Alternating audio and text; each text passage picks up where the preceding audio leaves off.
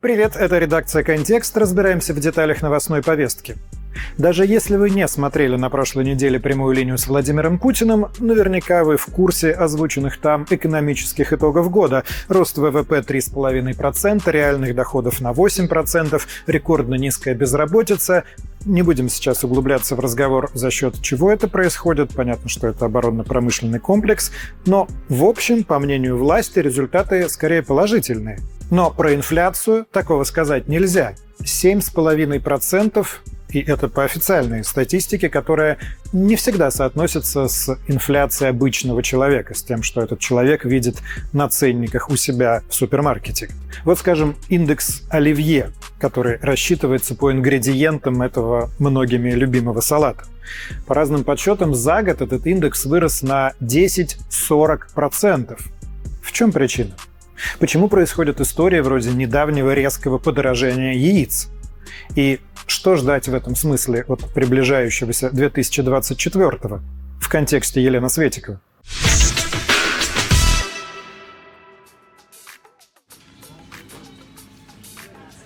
сейчас хожу и смотрю не просто то, что я хотела бы купить, да, конкретно, там вот колбасу вот эту. Вот эта колбаса, которую я покупала год назад, она сейчас стоит в два раза больше. Я уже покупаю не сырокопченую, да, а детям на завтрак покупаю вареную для завтрака. Или там взять ту же самую сметану. Мы выбираем уже не 20% или там какой-то, а выбираем подешевле, потому что цена как бы намного там больше.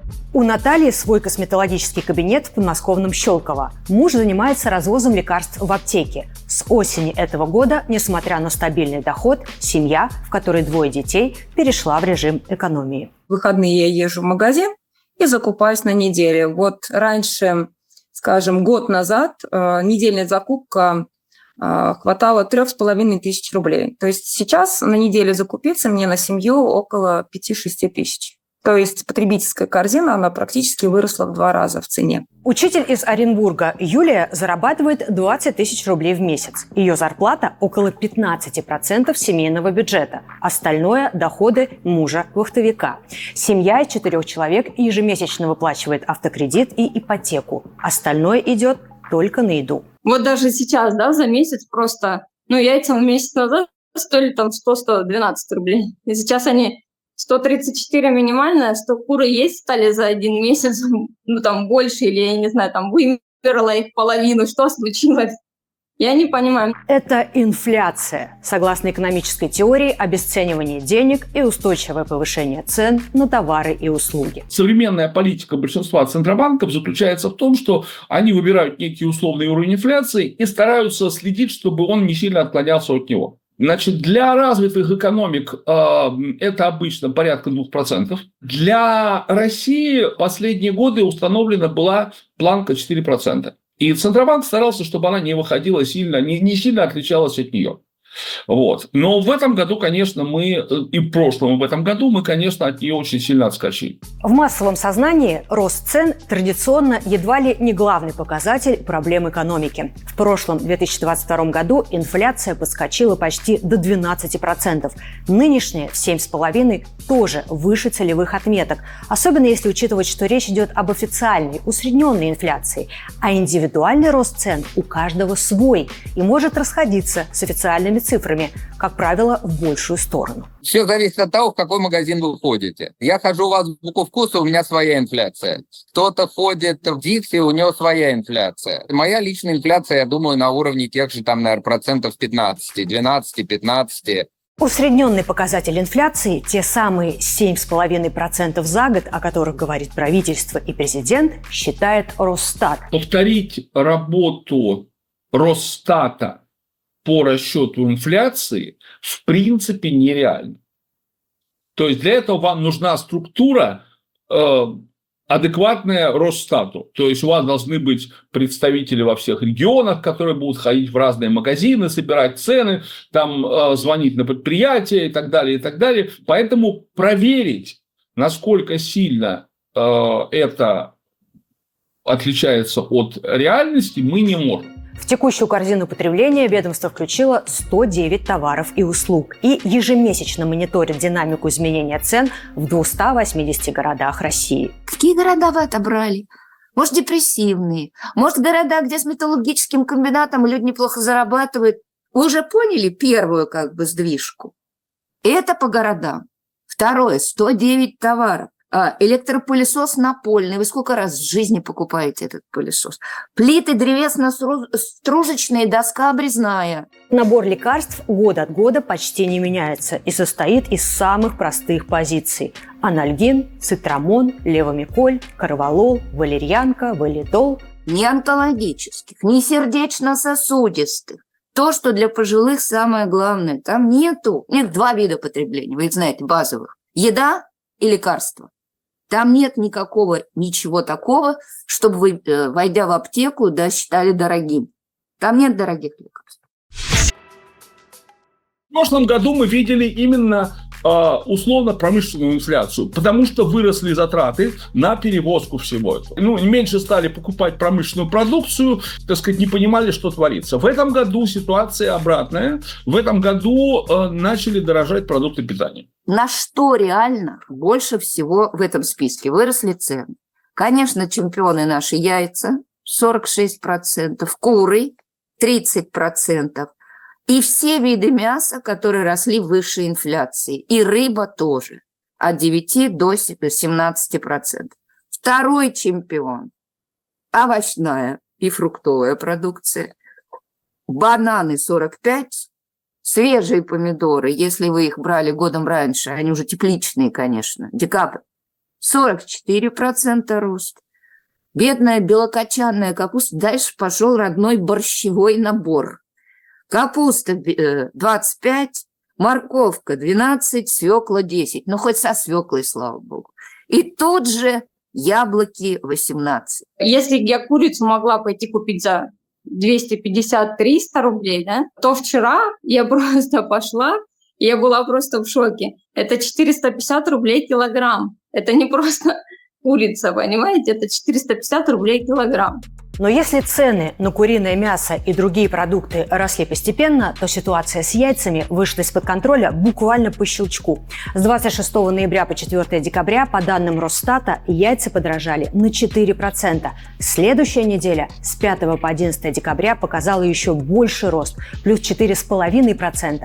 А в отдельных регионах стоимость яиц выросла на 13% за ту же неделю. Но взлет основной в большей мере случился осенью. И там первое эпизоотия, простите за умное слово, на некотором количестве пти птицефабрик был падеж птицы из-за птичьего гриппа. И они содержатся там в таких условиях, что если все-таки не срабатывает э, зоотехник, да, и там нет правильной ветеринарии, то падеж может быть очень большим. Здесь катализатором могло э, случиться, допустим, э, закрытие какого-то довольно-таки крупного птицеводческого хозяйства, вот э, мы знаем, что несколько дней назад одно из э, предприятий таких крупных, которое 2 миллиона яиц выпускало в сутки, вот, оно закрылось, потому что обнаружили птичий грипп, он подтвердился. Я как фермер понимаю, что вот э, этот всплеск пришелся ровно на тот период, когда курица начинает линять и перестает нести яйца. У нее есть два периода в такие в году, когда она так делает. А, может быть, с этим вот связано. В принципе, проблема накапливалась, наверное, последние э, пару лет. Потому что периодически а, птицеводы выходили а, в различные органы исполнительной власти, в Минсельхоз и в Минпромторг, вот, жаловались на то, что а, каналы сбыта, но в первую очередь федеральные розничные сети, вот их вынуждают продавать э, товар ниже себестоимости. Они терпят убытки, с этим надо что-то делать. Тогда были рекомендации перейти федеральным сетям на долгосрочные контракты с какой-то фиксированной ценой. Сети же сделали несколько другие выводы, потому что им дешевле было закупать на бирже. На специфические факторы, которые касаются птицеводческих хозяйств, наложились и те, с которыми столкнулись и производители в других отраслях. Высокий курс доллара повлиял на стоимость необходимых импортных вакцин. Поднялись цены на зарубежное оборудование, логистику и корма. Контракты за последние э, несколько лет наверное, за два года увеличились практически в два раза. То есть, условно, если раньше курица несушка стоила 300 рублей, то теперь она стоит 600 э, рублей за цыпленка. Корма, если раньше мешок 30 а, килограмм стоил где-то 500 рублей фуражного зерна, то теперь он стоит под 900 рублей. Солярка стоила 42, теперь она стоит 65. Екатерина Морозова – частный фермер. У нее всего несколько сотен кур. Она не продает яйца через розничные сети, но ее продукция тоже подорожала где-то процентов на 30, наверное, сейчас мы повысили цены. Ну, у нас и так не дешевый продукт, потому что мы э, ручной труд ну, совсем другие затраты. Сводческая э, отрасль, она демонстрировала ненадежность инвестиций, вот, и некоторые птицефабрики, они просто, а, некоторые переориентировались на выпуск куриного мяса. И у нас получается, что вот это а, э, сокращение производителей а, куриного яйца товарного, оно привело вот к таким последствиям, что мы испытываем некоторый дефицит. На резкий рост цен на куриные яйца отреагировала прокуратура и Федеральная антимонопольная служба. Против нескольких производителей даже возбудили дела, посчитав посчитав, что они находятся в сговоре. Есть попытки сдержать, наоборот, э, рост цен, как вот мы видели, например, там, по яичной продукции. Тоже делается там с помощью э, как с одной стороны внешне торговых мер, вот мы видели, да, что турецкие яйца к нам пригласили э, в гости к нам, а с другой стороны могут быть, ну, там, угроза прокуратуры и другими возможными мерами для тех, кто продолжает повышать цену. Ну, как правило, это все не работает, я имею в виду силовые меры. Рыночные цены на продукты существуют в России уже больше 30 лет, но в последнее время государство регулярно пытается сдерживать рост в тех случаях, когда считает, что он может вызвать общественное недовольство. Так, например, было с ценами на топливо. А недавно Федеральная антимонопольная служба предложила наказывать торговые сети за увеличение стоимости социально значимых товаров на 30%, если оно, это увеличение, произошло меньше, чем 60 дней. Ну, мы не совсем поддерживаем а, как бы такие репрессивные, там э, даже э, фишка не в том, там, что 30%, да, у нас получается, что там единственная э, отсечка – это 800 миллионов рублей товарооборота в год, вот, а это ну, для поставщика, допустим, розничных сетей это небольшая сумма. Это, в принципе, это средний малый бизнес. Да? Ну, вот. И здесь получается, что ты игрок, который э, никакого влияния, по большому счету, своими объемами выпуска продукции не оказывает на рынок, может получить э, предупреждение и, соответственно, потом понести ответственность. Хотя раньше был всегда подход, что э, конкурентный рынок он не может э, управляться э, ну, кем-то, чем-то. Да? Государство этого боится и все время, говорю, бегает между Сылой и Харибдой.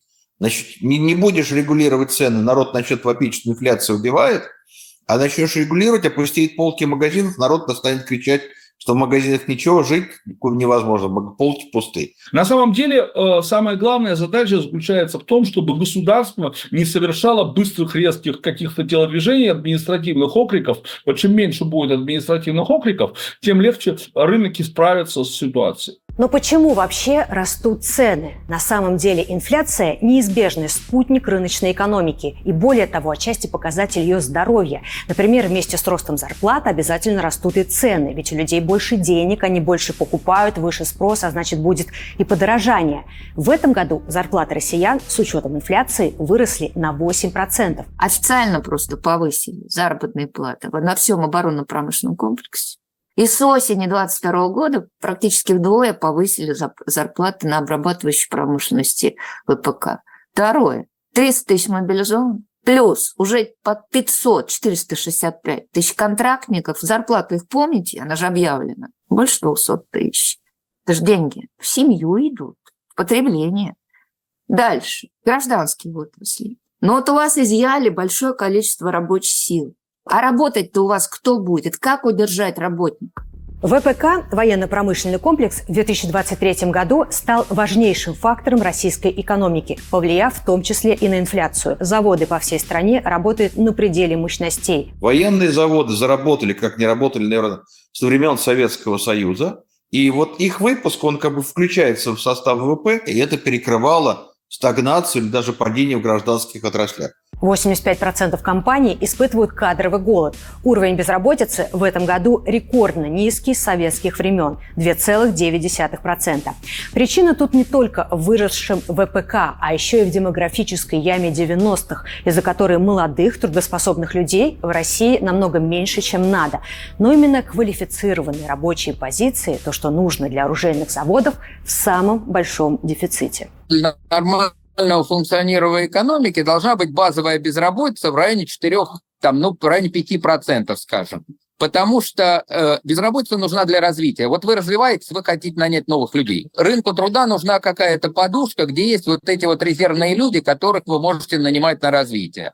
Плюс, естественно, безработица. Кто-то э, находится в поиске работы, кто-то временно не работает. Никто не хочет работать на земле сожалению. Либо просто не найти или очень дорого. Ну, то есть мы там не можем себе позволить специалиста нанимать за 120 тысяч рублей в месяц, потому что у нас нет 120 тысяч рублей в месяц на такого специалиста. Растет логистика, да, растут там курсы валюты, но самое главное, что растет сейчас, это фонд оплаты труда. Мобилизовали у нас не так много людей, насколько много у нас ушло добровольцами по контракту у меня мебельный бизнес хороший, процветающий, но я не могу столько платить, сколько они получают по контракту. Там просто со 150 тысяч э, рублей, по-моему, сейчас начинается разговор. Рабочих там тоже не хватает, оборонная промышленность работает три смены это тоже э, с кем я вынужден конкурировать. Финансирование ВПК – дело целиком государственное. В этом году оборонные расходы составили больше 6 триллионов рублей, а в следующем, согласно утвержденному бюджету, на эти цели заложено около 11 триллионов.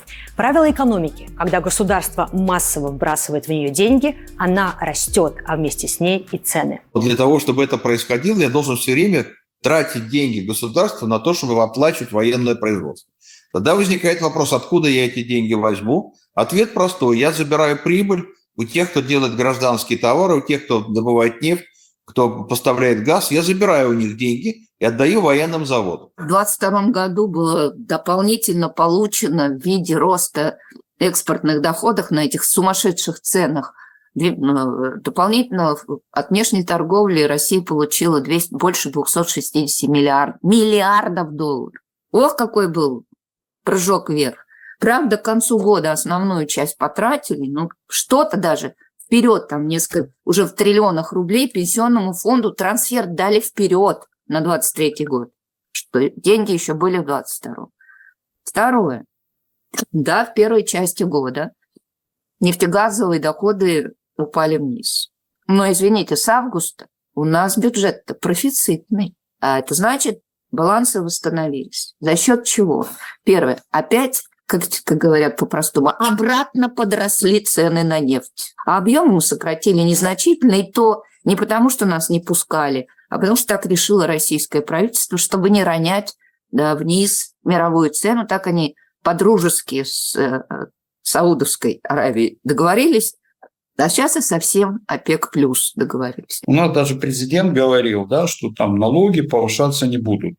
То есть сейчас мы видим, что да, государство работает не над увеличением э, налогов, а над их собираемостью. Это несколько другие вещи. Это как бы дело благое. Но на этом фоне э, уплаты просто налогов э, растет огромное количество вненалоговых платежей. Будь то Платон, там платные трассы, ограничения на оси, утилизационный сбор, экологический сбор. И в последнее время их э, становится а, все больше и больше. Покрывать расходы бюджета российским властям в 2023 году помогло и ослабление рубля. Экспортные цены на нефть и газ, как известно, назначаются в валюте, а бюджет считается в рублях. Таким образом, чем дешевле рубль, тем больше доходов бюджет получает от продажи одного и того же количества энергоресурсов. Обратная сторона – дорожает импорт. А ведь это не только потребительские товары, но и многие компоненты для производства. Все это опять же приводит к росту инфляции. Осенью рубль упал настолько, что вмешался вмешался Центробанк, как и в этот раз. Сегодня мы приняли решение повысить ключевую ставку до 16% годовых. Инфляция и инфляционные ожидания остаются высокими. А новые данные дают основания считать, что рост экономики сильнее отклонился от траектории сбалансированного роста, чем мы оценивали раньше. Именно это отклонение и проявляется в усилении устойчивого ценового давления. Ключевая ставка – это минимальный процент, под который Банк России может выдавать кредиты коммерческим банкам, в этом году поднималась пять раз. Это главный рычаг регулирующего органа, который способен повлиять на инфляцию. Я не исключаю, что резкие действия Центрального банка, в том числе связаны и с тем, что они э, полагают инфляцию недоучтенной традиционным показателем Росстата. Но публично, естественно, никто это, эту тему, я думаю, обсуждать не будет. Есть вероятность не нулевая, что ее поднимут еще выше. Вот, потому что, в принципе, сейчас это э, э, способ борьбы с инфляцией и способ борьбы с надуванием э, ну, скажем так, пузырей в экономике, в банковском деле, прежде всего связано в том числе с ипотекой. В вводе жилья порядка 70% это жилье, купленное по ипотеке. Порядка 18% россиян улучшили свои жилищные условия с помощью вообще ипотечных кредитов. Это немало. Какова логика повышения ключевой ставки? Деньги дорожают, за ними дорожают кредиты. Люди начинают меньше занимать у банков, реже входят в ипотеки и начинают переносить сбережения на вклады. Проценты по рыночным ипотекам действительно пошли вверх. С лета этого года около половины российских банков стали давать жилищные займы в среднем по 14%. Но что делать с популярной льготной ипотекой? Введенная еще в ковидный 2020 год, она выдавалась под фиксированные 8% и субсидируется государством. Никакого такого сильного обогащения россиян нет, упаси Господь. Растет только задолженность, закредитованность. И Центробанк тот же уже в панике кричит, что у нас уже масса людей, которые отдают на погашение долгов в месяц до 80% заработка. А есть регионы России, где люди отдают на погашение долгов 115% месячного заработка. Я смотрю, по Оренбургской области была такая статистика о том, что у нас область очень закредитованная. Ну, то есть оренбургские зарплаты, они не позволяют, э, скажем, купить машину а, за наличные расчеты, квартиру. Но и, скажем так, а, вот эта государственная поддержка, как семейная ипотека, сельская ипотека, она немножко людей вот заманила в этот круг закредитованности, и на самом деле, скажем, такая тяжба, которая растягивается на 25 лет, она очень влияет на доход семьи. А сколько процентов от вашего семейного дохода идет на выплату ипотеки? Ну, у нас ипотечный кредит э, каждый месяц 35 тысяч. От дохода 40 процентов.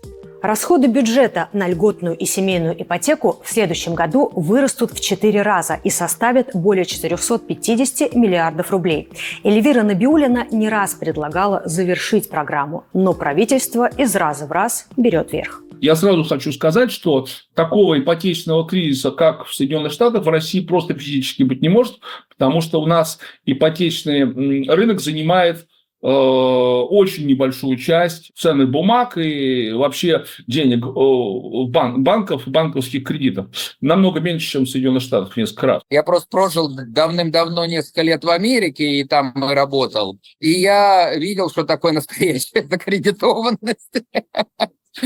Э, когда у человека вторая ипотека, карточки и э, кредит на машину, и все, ну, в общем, на мой взгляд, вот э, с точки зрения американского опыта мы еще нифига не закредитованы. Очень зависит от того, на какую страну вы смотрите. Последний год Центробанк изо всех сил старается обуздать инфляцию, для чего он повышает процентную ставку, и это сдерживающая политика. Со стороны Центробанка идет сдерживающая политика. Со стороны э, правительства, наоборот, идет стимулирующая политика за счет увеличения государственных расходов.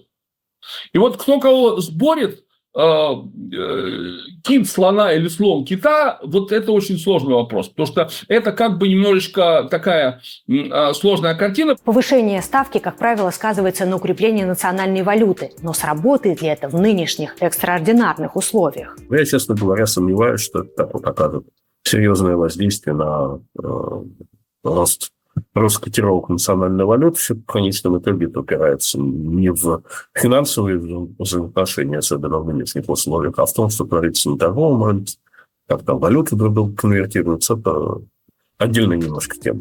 Сложнее с повышением ставки будет бизнесу. Если бизнеса нет внутренних ресурсов для развития, если он не финансируется, например, за счет ну, скажем так, внутренних источников, удержанной прибыли, то э, бизнесу надо брать деньги в кредит, а если он будет брать деньги в кредит, эти деньги обойдутся, конечно, э, гораздо дороже, чем они обошлись еще, еще вчера. Ну, а теперь буду радовать ваших слушателей, зрителей.